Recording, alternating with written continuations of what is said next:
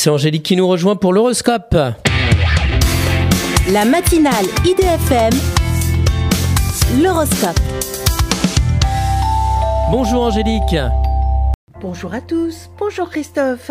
Bélier, restez mesuré dans les propos que vous tenez à votre entourage.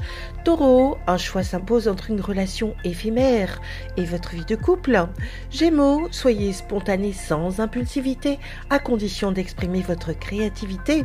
Cancer, en amour, vous vous inclinez devant des obligations professionnelles. Lion, votre situation financière connaît un rebondissement surprenant. Vierge, vous êtes hélas coincé par un engagement professionnel à l'étranger.